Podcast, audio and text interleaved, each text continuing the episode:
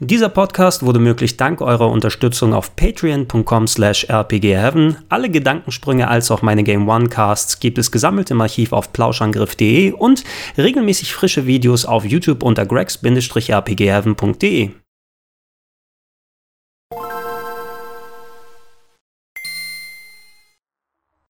Schönen guten Tag und herzlich willkommen zu Gregor Tested Onimusha Warlords für die Nintendo Switch.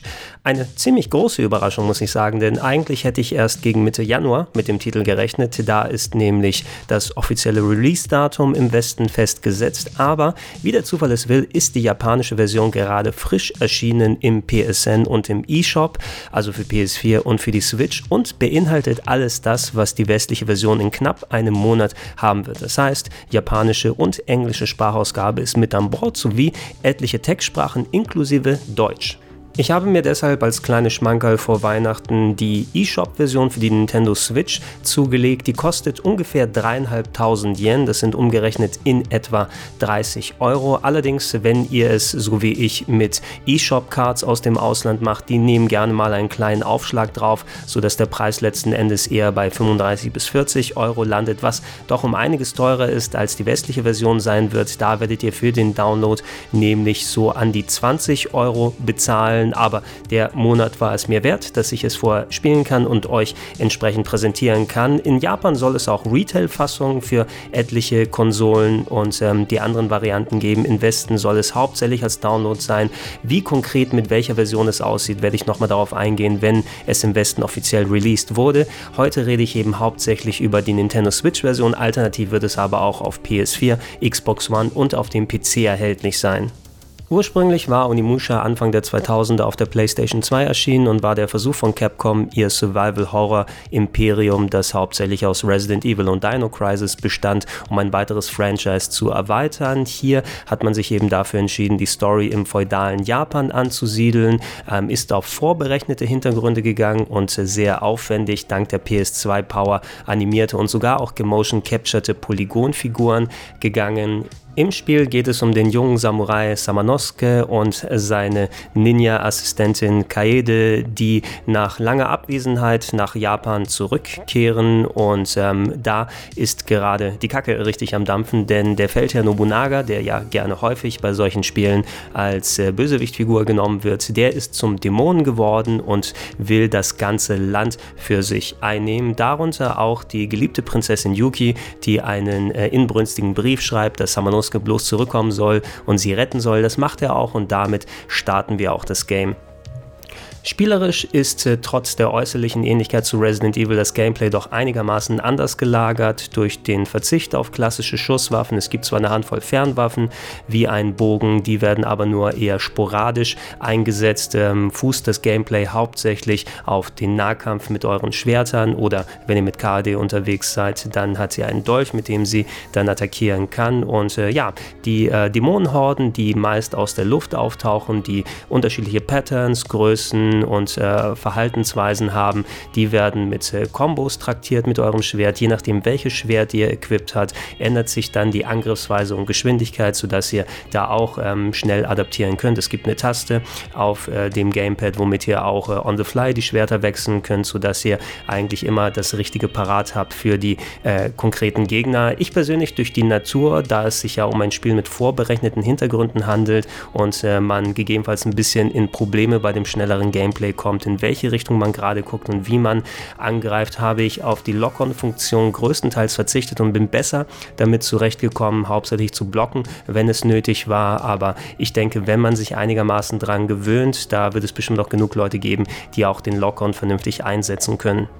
Sehr interessant ist es beim Remaster, dass hier eine neue Steuerungsoption einem geboten wird, denn wenn ihr mit dem Steuerkreuz spielt, dann habt ihr die klassische Panzersteuerung, die natürlich wegen der vorberechneten Hintergründe durchaus Sinn ergibt, also nach oben drücken, um nach vorne zu gehen und links und rechts, um euren Charakter zu drehen. Wenn ihr aber den Analogstick benutzt, dann habt ihr eine direkte Steuerung, das heißt, Samanosuke und Kade bewegen sich direkt schnell in die Richtung, in die er drückt, ohne dann erstmal aufwendig sich umdrehen zu müssen, was natürlich einiges an Geschwindigkeit Geschwindigkeit bringt und äh, ich habe mich schnell äh, wirklich daran gewöhnt, mit der direkten Steuerung zu spielen. Das hat zwar hier und da beim Kamerawechsel ein klein wenig Probleme gebracht, wo ich nochmal neu ansetzen musste, aber insgesamt hat mir das doch einigermaßen geholfen. Ich finde es schön, dass gerade bei dem Remaster dran gedacht wurde, diese Option richtig on the fly anzubieten und äh, ja, wenn jemand wirklich noch auf die Panzersteuerung zurückgreifen möchte, sie ist da, aber ansonsten gibt es eben auch eher diese modernere Steuerungsoption. Trotz einiger Nervereien würde ich den Schwierigkeitsgrad von Onimusha als einigermaßen moderat bezeichnen. Ihr könnt zu Beginn zwar zwischen normal und easy wählen, aber auch auf normal bin ich eigentlich ganz gut zurechtgekommen. Es gibt genug an Health Items, die man finden kann. Dazu lassen besiegte Gegner verschiedenfarbige Kugeln fallen. Die roten sind dafür da, um eure Items abzugraden. Mit dem blauen wird eure Magieleiste wieder gefüllt und mit gelb gibt es noch ein bisschen mehr Health obendrauf.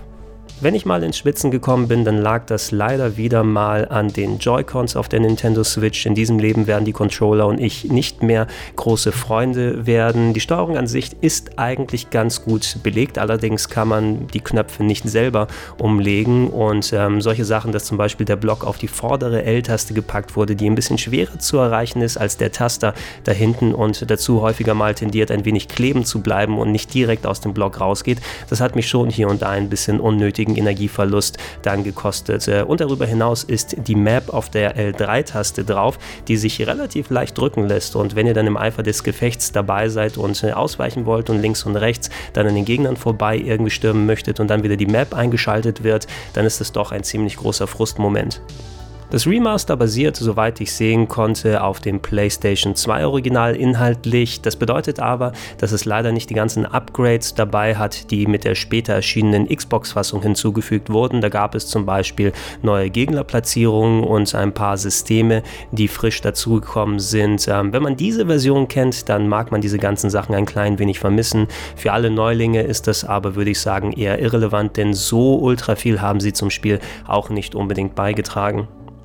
Was damit auch einhergeht, ist, äh, dass äh, die vorhin erwähnten Nervereien aus dem Original hier eins zu eins mit übernommen wurden. Zum Beispiel sind Ingame-Cutscenes nicht abbrechbar, selbst wenn ihr sie euch schon mal angeschaut habt. Ähm, solltet ihr danach an einem Boss sterben oder, das gibt es auch, äh, einige knackige Rätsel wie das berüchtigte Wasserraumrätsel, die können auch dafür sorgen, dass ihr sterbt. Dann müsst ihr die komplette Sequenz vorher nicht nur spielen, sondern eben auch die Cutscene anschauen und das kann durchaus ziemlich nervig werden. Kommen wir zur technischen Umsetzung und da hat sich Capcom sehr nah daran gehalten, wie sie es mit den Remakes von vor ein paar Jahren von Resident Evil 1 Remake und Resident Evil Zero auf moderne Plattformen gemacht haben.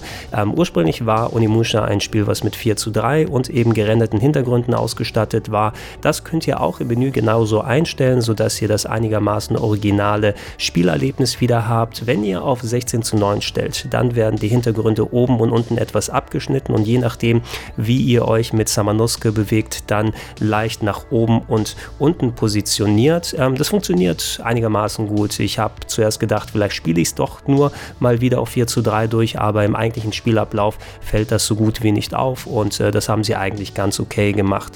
Für die Hintergründe waren die Original-Render-Dateien in HD wohl leider nicht mehr vorhanden, sodass man wohl auf die PS2-Bilder zurückgreifen musste, die maximal in 640 x 480 vorhanden waren. Und damit man die auf HD-Auflösung bringt, wurden sie mit einem Filter überarbeitet, der dem Ganzen so einen gewissen Wachsmalkreide-Look gibt. Die Kanten, die wischen so ein klein wenig ineinander. Und da habe ich zu Beginn des Spiels ein wenig mehr darauf geachtet, aber man gewöhnt sich daran auch einigermaßen schnell.